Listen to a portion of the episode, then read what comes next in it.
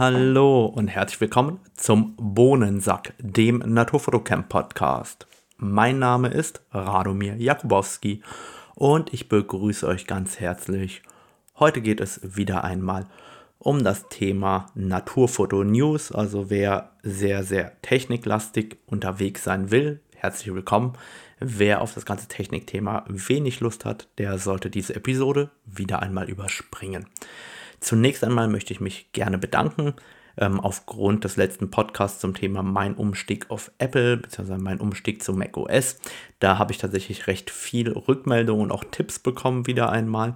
Und ähm, generell freue ich mich immer über Rückmeldungen und Tipps von euch, weil manchmal findet man selber die Lösung nicht und eure Tipps helfen mir oder uns auch immer gerne weiter. Also vielen, vielen Dank dafür. Ansonsten freue ich mich natürlich über jede Bewertung von euch auf Apple iTunes bzw. Apple Podcast, wie das heutzutage heißt, oder auch bei Spotify. Kommen wir aber nun zu dem Thema News. Und ganz wichtig aus meiner Sicht ist erstmal das Thema Fuji Updates. Für die Kameras von Fuji hatte ich ja in den letzten Naturfoto News erzählt, es gab da ein kleines Problem mit der Firmware. Ähm, klein, eigentlich relativ groß, weil man recht viele Daten verlieren konnte.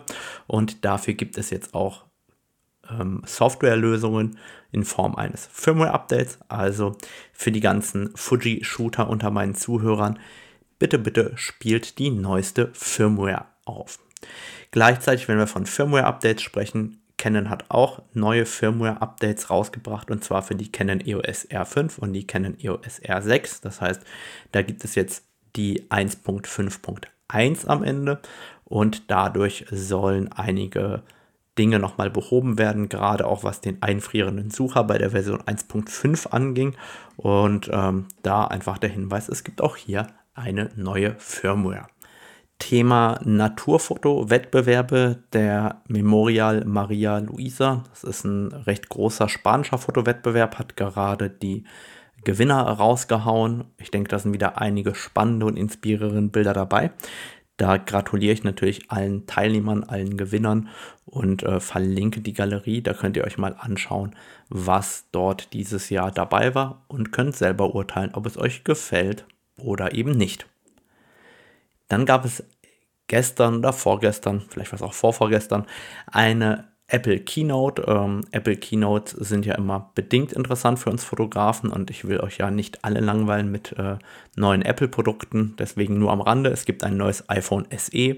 Das ist immer sozusagen das Einsteigermodell bei den iPhones. Ich vermute für die meisten Fotografen weniger interessant, zumindest für die, die aktiv die Kamera nutzen und aktiv ähm, wirklich mit dem Handy arbeiten, da ist das iPhone SE vermutlich nicht das passende Tool. Dann hat ähm, Apple etwas Interessantes gemacht. Die sind hingegangen und haben den neuen Mac Studio angekündigt. Der Mac Studio ist mehr oder weniger ein MacBook Pro 16 oder 14 Zoll auf dem Papier, also ein M1 Max Chip und ähm, bringt eben alles mit, was man so braucht für den Alltag. Und es gibt den Mac Studio eben in der M1 Max Variante und es gibt neu den M1 Ultra. M1 Ultra, da hat Apple sehr, sehr lange erzählt, wie toll und wie schnell und wie viel besser das alles ist. Auf jeden Fall ist der M1 Ultra sozusagen die Verdoppelung des M1 Max. Und ähm, aus meiner Sicht ist der Mac Studio als kleiner Computer im Büroalltag ein extrem interessantes Produkt. Was ich nicht verstehe, ist, warum man den Mac Studio überhaupt mit einer 512 GB Variante anbietet. Aus meiner Sicht viel zu klein. Also für mich ist das Einsteigerpaket, mit dem man starten kann, ein Mac Studio mit M1 Max und mit 1 TB SSD-Festplatte drin. Kostet dann 2529 Euro. Und den M1 Ultra, den hat man sich nicht getraut, mit 512 GB anzubieten, sondern gibt es direkt mit 1 TB mindestens und dann auch gleich mit 64 GB RAM und dann kostet der Spaß 4.599 Euro. Nach oben liegt die Grenze bei knapp 9.200 Euro. Ich glaube, für alle, die gerne mit einem richtigen Computer arbeiten, beziehungsweise mit einem richtigen Mac arbeiten, für die ist das die richtige Maschine. Und für alle, die eigentlich eher mit einem iMac 27 Zoll gerechnet haben, denen präsentiert Apple an der Stelle ein Studio Display 27 Zoll mit 4K, mit Frontkamera und mit Lautsprechern. Dazu gibt es eine Anti-Reflex-Beschichtung. Ich frage mich, ob das dann wirklich matt ist oder nicht. Der Einstiegspreis für den ähm, 27 Zöller liegt bei 1749 Euro. Ähm, und mit Nanotexturglas und höhenverstellbarem Fuß, so wie ich eigentlich einen ähm, Monitor vermutlich bestellen würde, kostet das Ganze 2459 Euro, also knapp zweieinhalbtausend Euro für den Monitor. Ich weiß nicht, ob es nur mir so geht, aber ich persönlich bevorzuge dann tatsächlich die hardware-kalibrierbaren Monitore von ISO, aber da muss auch jeder selber entscheiden, was für ihn das Richtige ist. Ich glaube, in so einem schicken Studio mit ganz modernem äh, Design passt natürlich vermutlich das Studio-Display von Apple viel, viel besser rein, wie der große schwarze Klotz von ISO. Die anderen mögen, glaube ich, den großen schwarzen Klotz äh, sehr gerne. Ich persönlich mag das Design von ISO nicht so gerne, aber die inneren Werte überzeugen mich derart, dass ich immer den ISO-Monitor nehmen würde. Zu guter Letzt hat Apple auch noch ein neues iPad Air angekündigt. Sehr cool, denn man bekommt ein M1-Chip, man kann 5G bekommen, man kann das ganze Pro-Zubehör benutzen und das ab einem Preis von 679 Euro. Natürlich, wenn ihr 5G und größere Speicheroptionen haben wollt, wird das Ganze natürlich teurer. Aber für mich als tatsächlich iPad Air-Nutzer mit Sicherheit ein Produkt, das interessant ist. Jetzt ist mein iPad Air erst ein Jahr alt, das heißt, ich mache noch kein Update. Aber für ganz viele ist das, glaube ich, ein echt spannendes Produkt im Fotoalltag. Dann hat ISO neue Monitore angekündigt, über die habe ich äh, vergessen beim letzten Mal zu sprechen. ISO hat äh, nämlich den CG2700S und den ISO CG2700X angekündigt. Was können diese Monitore oder warum finde ich die persönlich cool? Grundlegend sind das beides Monitore mit einem Kolorimeter. Das erkennt ihr bei ISO immer an der Produktanfang CG. Das heißt, CG sind immer die Monitore aus der Color Edge Reihe mit Kolorimeter festverbaut. Also es ist sozusagen das Beste, was ISO zu bieten hat. Und ähm, ansonsten sehr, sehr spannend an der neuen Monitorreihe. Die bietet natürlich die volle Power Delivery für das Notebook an mit 92 oder mit 94 Watt. Also man kann quasi direkt ähm, Notebook laden und Bild übertragen, was natürlich schon mal sehr, sehr angenehm ist. Jetzt aber neu auch mit einem festen LAN-Anschluss, was gerade für diejenigen, die äh, wirklich über LAN daheim arbeiten, oder im Büro arbeiten, die können quasi das LAN-Kabel auch direkt in den Monitor reinstecken und brauchen jetzt nur noch ein Kabel hin zum Notebook, was ich extrem cool finde. Gleichzeitig wird das Notebook dann aufgeladen. Der Monitor kann sich selber kalibrieren und dazu kommt jetzt eben die Frage nach der Auflösung, nämlich mit dem S am Ende. Da sprechen wir von der WQHD-Auflösung. Ich denke, da weiß ja direkt jeder, was es ist. Für die, die es nicht wissen, das bedeutet 2560 Pixel an der langen Kante. Und der Monitor mit dem X am Ende, der hat dann UHD, also 3840 Pixel lange Kante. 3840 Pixel, da sprechen die meisten von 4K. Jetzt grundlegend, äh, welchen Monitor würde ich davon nehmen. Ich würde schon, wenn ich bereit bin, das Geld auszugeben, vermutlich die 4K-Variante nehmen. Den Preis zur 4K-Variante gibt es leider noch nicht. Und die 4K-Variante, also der CG2700X, ist leider auch erst im Herbst verfügbar. Auf jeden Fall für mich gute Neuigkeiten, Top-Monitore, Top-Qualität. Das ist eben das, wozu ich Lust habe. Und wer wissen will, wie man einen Monitor kalibriert oder warum diese Monitore so teuer sind, ein paar Episoden vorher gab es doch äh, den Podcast zum Thema ISO und Monitorkalibrierung. Ich denke, da habt ihr wirklich viel Input zum Thema Monitore. Dann gibt es große News von Sony. Und zwar, Sony baut keine A-Mount-Linsen und keine A-Mount-Kameras mehr. Das klingt zwar jetzt uninteressant als News, aber weil Sony sehr, sehr früh in den spiegellosen Bereich gegangen ist, gehen die auch hin und nehmen sehr, sehr früh Spiegelreflex aus dem Markt komplett raus. Und insofern ist das eventuell eben ein Signal an den Markt und zwar ein Signal, das sagt, hey, wir bauen in Zukunft nur noch spiegellos. Und das könnte uns durchaus bei Canon, Nikon und Co. auch ereilen. Auch wenn ich darüber nichts weiß, so ist das doch ein ganz interessantes Zeichen genau in dem Bereich. Dann hat Canon neue Super-Teleobjektive angekündigt. Darüber werde ich auch mit Jan Wegener in seinem Down Under Podcast sprechen. Und ähm, welche Objektive sind das? Das ist das Canon RF 800 mm 5.6 LIS USM und das Canon RF 1200 mm Blende 8 LIS USM.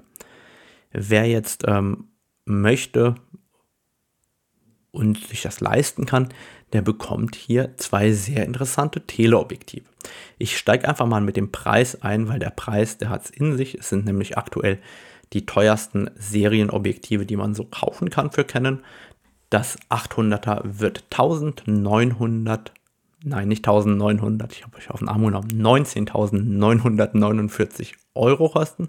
Und das 1200er wird 23.449 Euro kosten. Ich denke, das äh, sind Objektive. Ich spreche einfach mal von roundabout 20 und 25.000 Euro. Das vereinfacht das Ganze. Jemand, der 20.000 Euro für ein Objektiv ausgibt, der wird vermutlich wissen, warum er ausgerechnet genau dieses Objektiv kauft. Nichtsdestotrotz gehe ich da ganz kurz natürlich drauf ein. Das 800er und das 1200er sind grundlegend beides sehr leichte Objektive geworden. Das 800er wiegt 3140 Gramm, das 1200er wiegt 3,34 Kilo, also beide unter 3,5 Kilo leicht und ermöglichen beide eine sehr gute Naheinstellgrenze. Das heißt, das 800er hat eine Naheinstellgrenze von 2,6 Meter und damit erreicht man einen Abbildungsmaßstab von 1 zu 3. Und mit dem 1200er hat man eine Naheinstellgrenze von 4,3 Metern und erreicht einen Abbildungsmaßstab von 1 zu 3,4. Das ist gerade für Vogelfotografen, die vielleicht kleine Singvögel fotografieren oder auch für Fotografen, die damit gerne mal einen Schmetterling fotografieren wollen, mit Sicherheit interessant und macht die Objektive auch extrem attraktiv, was das angeht. Man muss aber wirklich dazu sagen, bei dem Preis muss man sich überlegen, ob die Objektive zu den Bedürfnissen wirklich passen, die man so hat, weil für 20.000 Euro kaufen andere eine ganze Fotoausrüstung. Hier kauft man davon ein einziges Objektiv.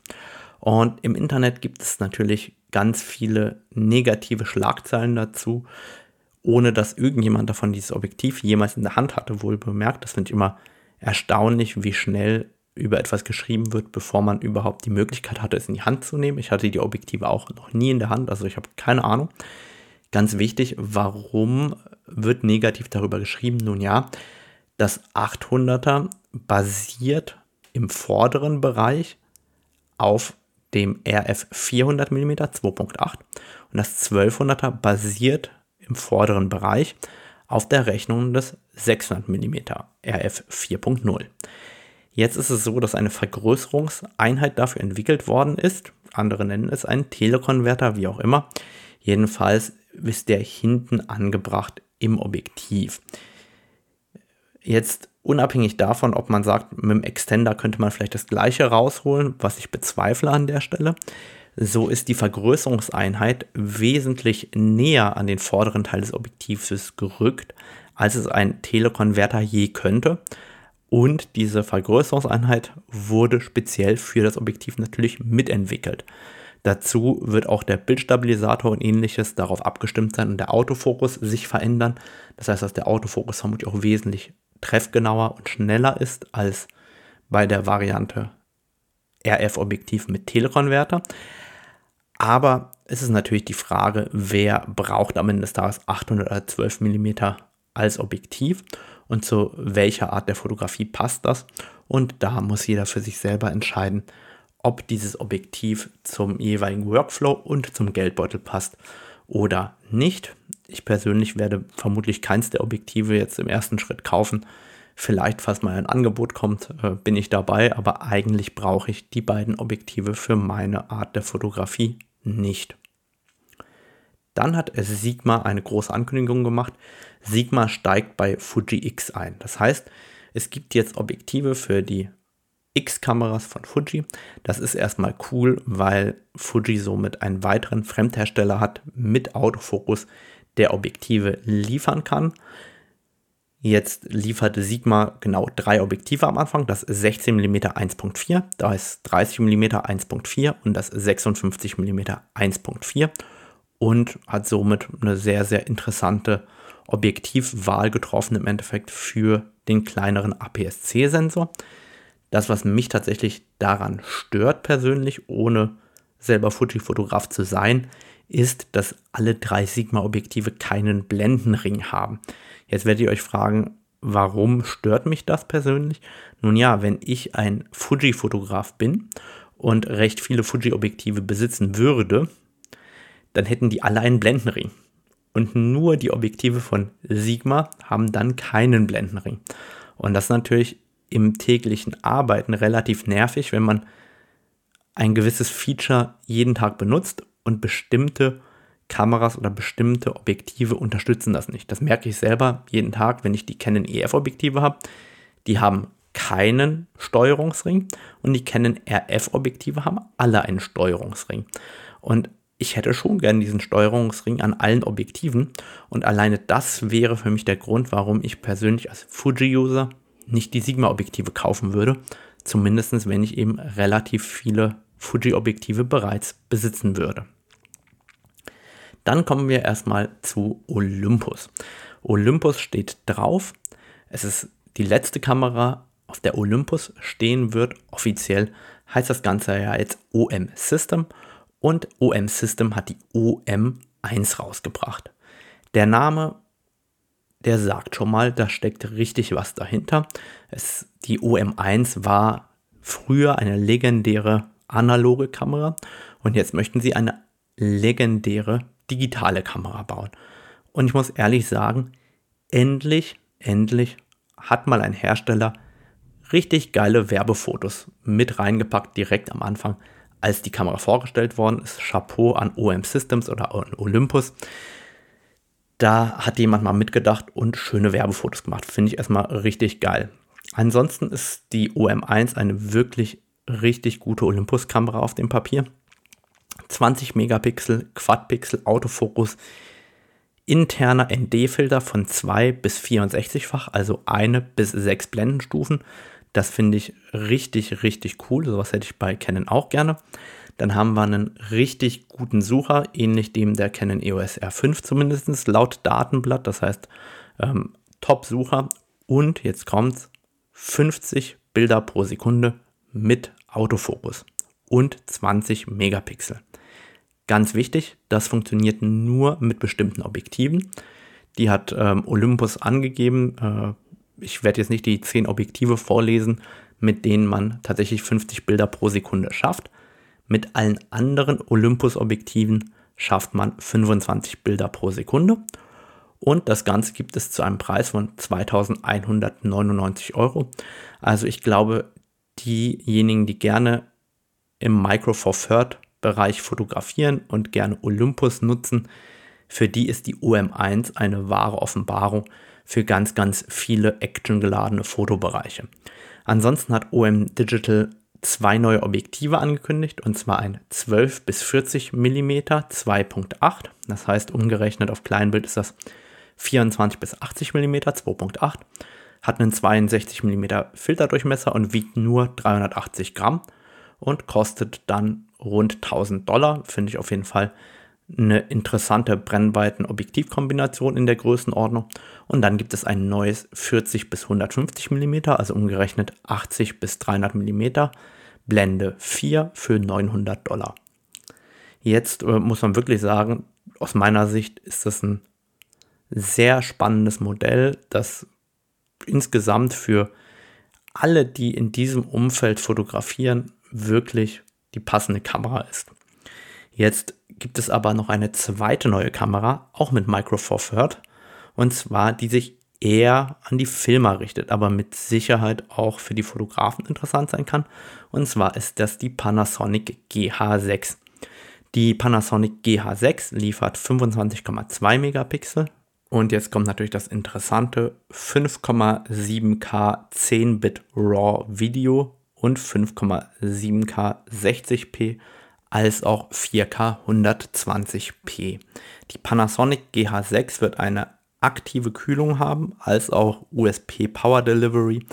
Da sieht man einfach wieder, wie viel Wärme erzeugt wird, dass man sowohl eine Kühlung braucht, als auch wie viel Energie gebraucht wird, dass man eben per USB-C direkt laden sollte während dem Film. Dabei steigt Panasonic jetzt auch ein in den Bereich CF Express. Das heißt, man hat einen CF Express Typ B Kartenschacht und einen SD-Karten-Slot. Und da sind wir eigentlich bei dem Thema, wo anfangs Canon belächelt worden ist mit den CF Express Typ B Speicherkarten. Wenn wir jetzt in den Markt schauen, sind Panasonic, Nikon mit der Z9, Canon mit den Kameras, als eben auch viele andere mittlerweile dabei und nehmen die Speicherkarten mit dieser hohen Geschwindigkeit, einfach weil man eben sonst diese Datenmengen beim Filmen überhaupt nicht abspeichern kann. Ansonsten ähm, bietet die Panasonic GH6 einen verbesserten Bildstabilisator von bis zu 7,5 Blendenstufen an, 75 Bilder pro Sekunde ohne Autofokus. Mit Autofokus sind es immerhin 8 Bilder mit dem mechanischen Verschluss. Ähm, und da sieht man eigentlich, dass die Olympus UM1 eine Kamera ist, die die bessere Fotokamera sein möchte auf der einen Seite. Die bietet mehr für Fotografen. Und die Panasonic GH6 ist die Kamera, die hier viel, viel mehr bietet für die Filmer unter euch. Das heißt, die, die im Micro Four Third System unterwegs sind, haben hier wieder ordentlich Futter bekommen und sehr, sehr coole Kameras, mit denen jetzt fotografiert oder gefilmt werden kann. Und der Preis im Einstieg liegt bei 2199 Euro und somit ist die GH6 zum gleichen Preis zu haben wie die OM1. Die Frage ist einfach nur, was passt besser zum jeweiligen Fotografen? Und dann gibt es noch eine einzige Produktankündigung, die ich euch nicht vorenthalten möchte. Und zwar hat Irix ein 21 mm Objektiv angekündigt. 21 mm mit Offenblende 1.4. Auf jeden Fall eine spannende Kombination für diejenigen, die gerne im Weitwinkelbereich mit einer hohen Lichtstärke arbeiten möchten. Das Ganze wird kosten 675 Euro, also durchaus äh, preislich attraktiv. Und das Ganze kommt mit Nikon und Canon Anschluss oder auch mit Pentax-Anschluss. Also ich weiß nicht, wie man auf die Idee kommt, Nikon, Canon und Pentax anzubieten, aber nun ja, dann ist das eben die Wahl der Anschlüsse. Das Ganze wiegt 830 Gramm, ist also keine leichte Festbrennweite, aber vermutlich die, die gerne Astrofotografie machen mit solchen hochlichtstarken Objektiven oder aus irgendeinem Grund sonst ein 21 mm 1.4 brauchen, für diejenigen ist es auf jeden Fall wie ich finde, eine sehr, sehr spannende Objektivkombination. Und das war's für heute. Ich bedanke mich fürs Zuhören und wünsche euch wie immer einen schönen Tag. Bis dahin, tschüss.